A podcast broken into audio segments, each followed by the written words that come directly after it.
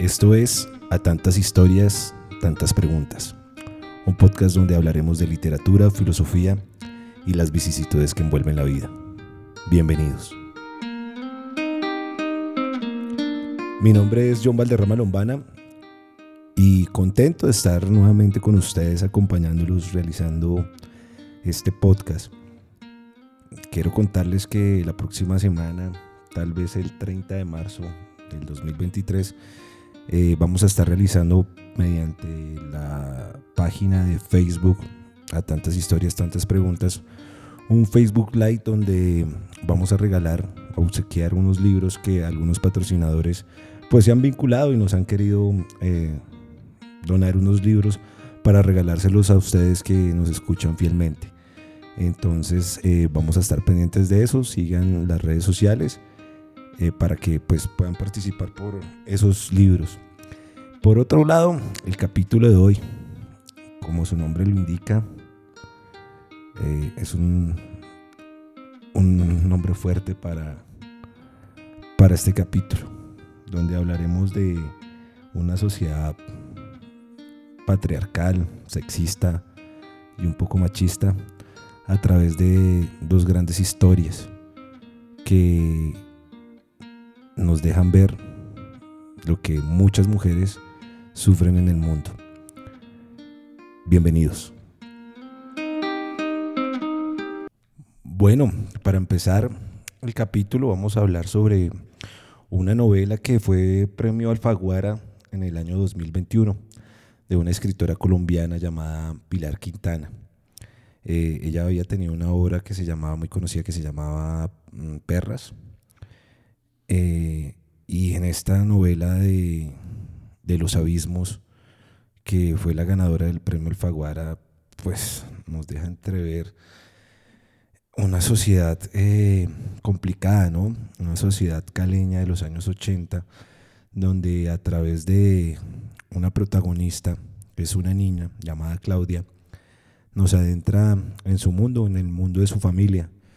Un padre que casi nunca habla y una madre desligada y un poco solitaria, tal vez por las penas que le causó la misma vida.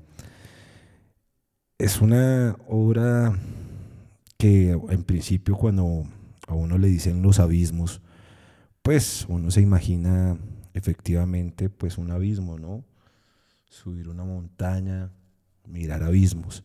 Y la carátula de ese libro pues es precisamente eso, un carro en una montaña con un abismo a su, a su respaldo. Y empieza uno a leer y cada página que pasa pues va entrando más en la historia, en lo que vive una niña que no tiene que vivir a esa edad eh, el abandono y el desligue de su madre. Y empieza uno a conocer la historia de su madre. Y su madre, pues muy seguramente jamás en la vida quiso ser madre. Y se casó con la persona que no quiso.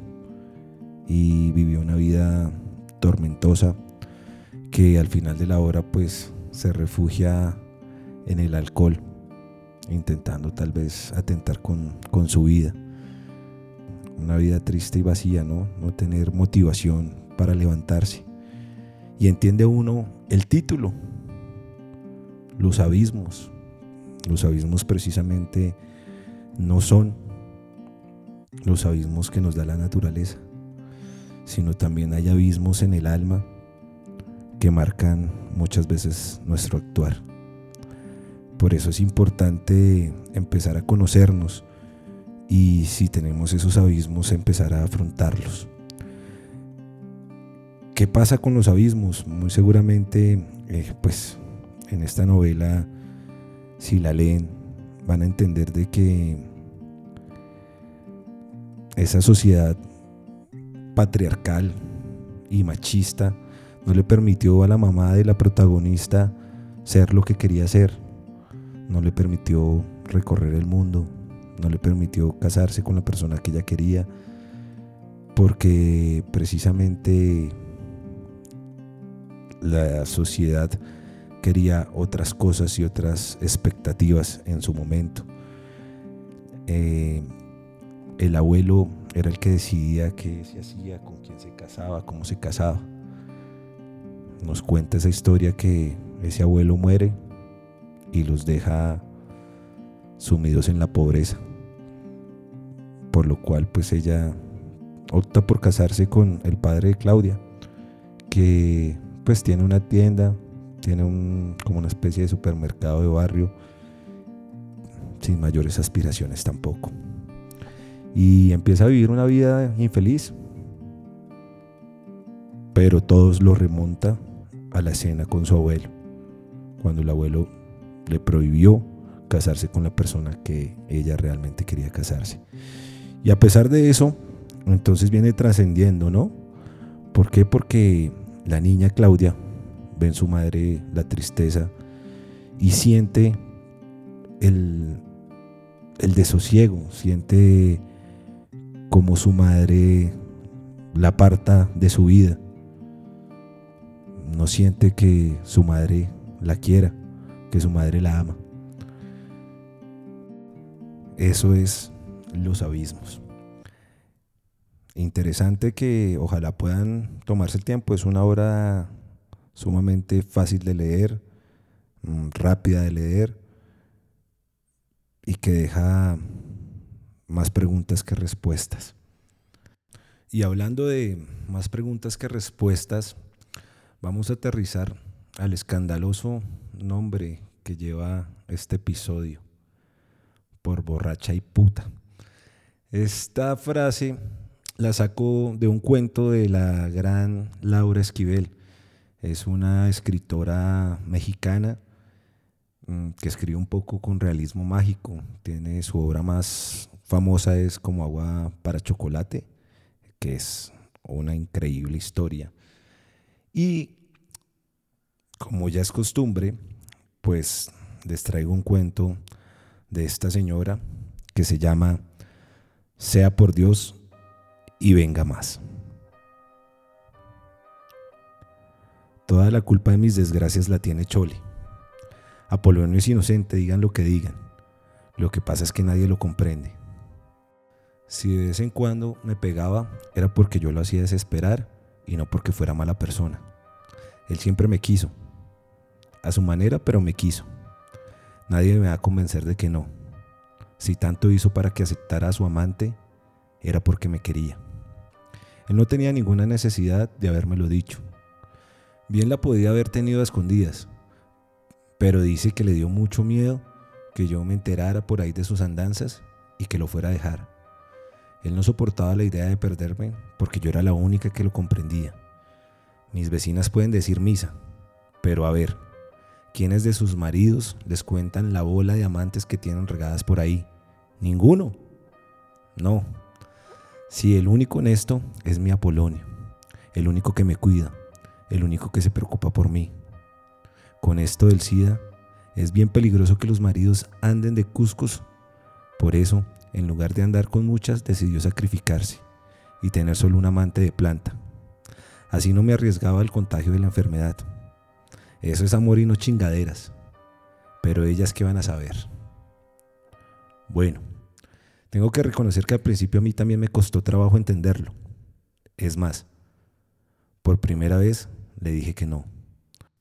Adela, la hija de mi comadre, era mucho más joven que yo y me daba mucho miedo que Apolonio la fuera a preferir a ella. Pero mi apo me convenció de que eso nunca pasaría, que a Adela realmente no le importaba. Lo que pasaba era que necesitaba aprovechar sus últimos años de macho activo porque luego ya no iba a tener chance. Yo le pregunté que por qué no lo aprovechaba conmigo y él me explicó hasta que lo entendí, que no podía, que eso era uno de los problemas de los hombres que las mujeres no alcanzábamos a entender. Acostarse conmigo no tenía ningún chiste, yo era su esposa y me tenía a la hora que quisiera. Lo que le hacía falta era confirmar que podía conquistar a muchachitas. Si no lo hacía, se iba a traumar, se iba a complejar y entonces sí, ya ni a mí me iba a poder cumplir. Eso sí que me asustó.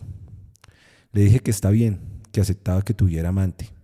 Entonces me llevó a Adela para que hablara con ella, porque Adelita, que me conocía desde niña, se sentía muy apenada y quería oír de mi propia boca que yo le daba permiso de ser amante de Apolonio.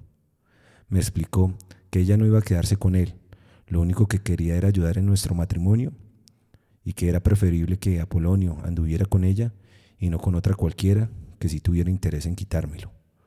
Yo le agradecí sus sentimientos y me parece que hasta la bendije. La verdad, yo estaba más que agradecida porque ella también se estaba sacrificando por mí. Adela, con su juventud, bien podría casarse y tener hijos, y en lugar de eso está dispuesta a ser la amante de Apolonio, no más por buena gente. Bueno, el caso es que el día que vino hablamos un buen rato y dejamos todo claro, los horarios, los días de visita, etc. Se supone que con eso yo debería estar más, tranquila. Todo había quedado bajo control. Apolonio se iba a apaciguar y todos contentos y felices. Pero no sé por qué yo andaba triste. Cuando sabía que Apolonio estaba con Adela no podía dormir. Toda la noche me la pasaba imaginando lo que estarían haciendo. Bueno, no necesitaba tener mucha imaginación para saberlo. Lo sabía y punto. Y no podía dejar de sentirme atormentada. Lo peor era que tenía que hacerme la dormida pues no quería mortificar a mi apo. Él no se merecía eso. Así me lo hizo ver un día en que llegó y me encontró despierta. Se puso furioso, me dijo que era una chantajista, que no lo dejaba gozar en paz, que él no podía darme más pruebas de su amor y yo en pago me dedicaba a espiarlo, a atormentarlo con mis ojos llorosos y mis miedos de que nunca fuera a regresar. ¿Que acaso alguna vez me había faltado? Y era cierto, llegaba a las 5 o 6 de la mañana, pero siempre regresaba. Yo no tenía por qué preocuparme, debería estar más feliz que nunca y sabe Dios por qué no lo estaba. Es más, me empecé a enfermar de los culerones que me encajaba el canijo Apolonio. Daba mucho coraje ver que le compraba a Adela cosas que a mí nunca me compró, que la llevaba a bailar cuando a mí nunca me llevó. Bueno, ni siquiera el día de mi cumpleaños cuando cantó Celia Cruz y yo le supliqué que me llevara. De purita rabia los ojos se me empezaron a poner amarillos, el hígado se me hinchó, el aliento se me envenenó, los ojos se me disgustaron. La piel se me manchó y ahí fue cuando la chole me dijo que el mejor remedio en esos casos era poner un litro de tequila, un puño de té de boldo compuesto y tomarse una copita en ayunas. El tequila con boldo recoge la bilis y saca los corajes del cuerpo. Ni tarda ni perezosa, fui al estanquillo de la esquina, le compré a don Pedro una botella de tequila y la preparé con su boldo. A la mañana siguiente me lo tomé y funcionó muy bien. No solo me sentía aliviada por dentro, sino bien alegre y feliz, como hacía muchos días no me sentía. Con el paso del tiempo, los efectos del remedio me fueron mejorando. Apolonio, al verme sonriente y tranquila, empezó a salir cada vez más con Adela, y yo a ponerme una copita cada vez que esto pasaba, fuera en ayunas o no, para que no me hiciera daño la bilis. Mis visitas a la tienda de don Pedro fueron cada vez más necesarias. Sí, al principio una botella de tequila me duraba un mes. Llegó el momento en que me duraba un día. Eso sí, estaba segura de que no tenía ni una gota de bilis en mi cuerpo. Me sentía tan bien que hasta llegué a pensar que el tequila con boldo era casi milagroso.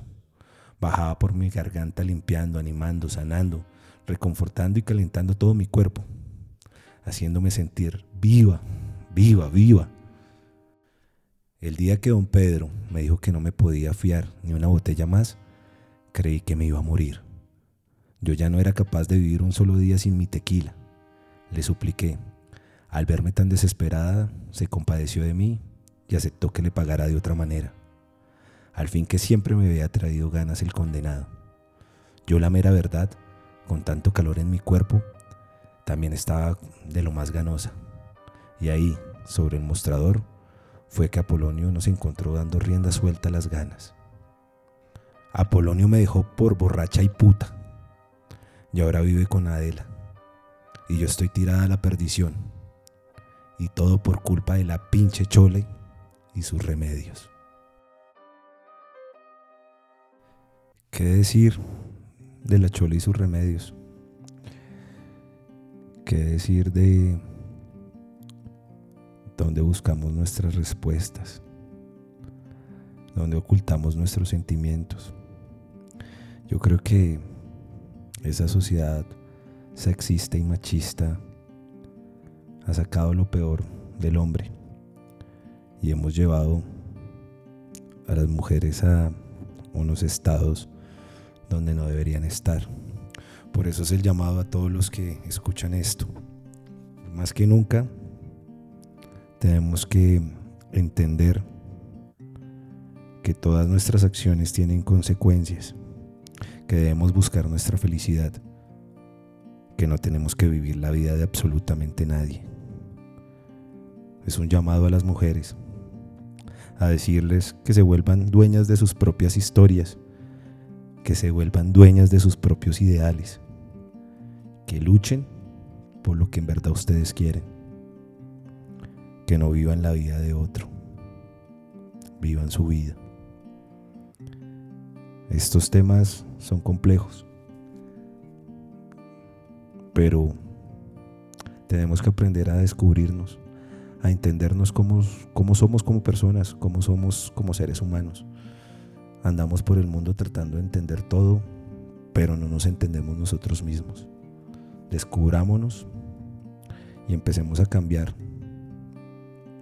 Que si cambiamos nosotros podemos cambiar el mundo. Luchen por ustedes, por lo que ustedes quieren, por lo que ustedes desean. Sean felices en la medida de lo posible porque recuerden el capítulo El extranjero. La vida no solo es felicidad, la vida también está hecha de tristeza. Así que esa es la reflexión.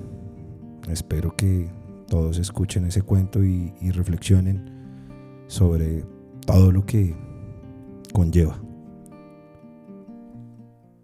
Bueno amigos, y esto es todo por el episodio de hoy. Eh, a tantas historias, tantas preguntas. No olviden seguirnos en todas nuestras cuentas, en Facebook, en Instagram. Eh, también recuerden que este eh, podcast sale por Spotify, Google Podcast y Apple Podcast. En cualquiera de esas tres nos pueden seguir.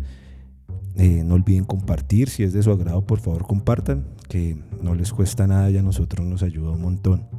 No olviden que este jueves 30 de marzo vamos a estar eh, sorteando algunos libros que nos han donado eh, unos grandes empresarios de la ciudad de Aduitama.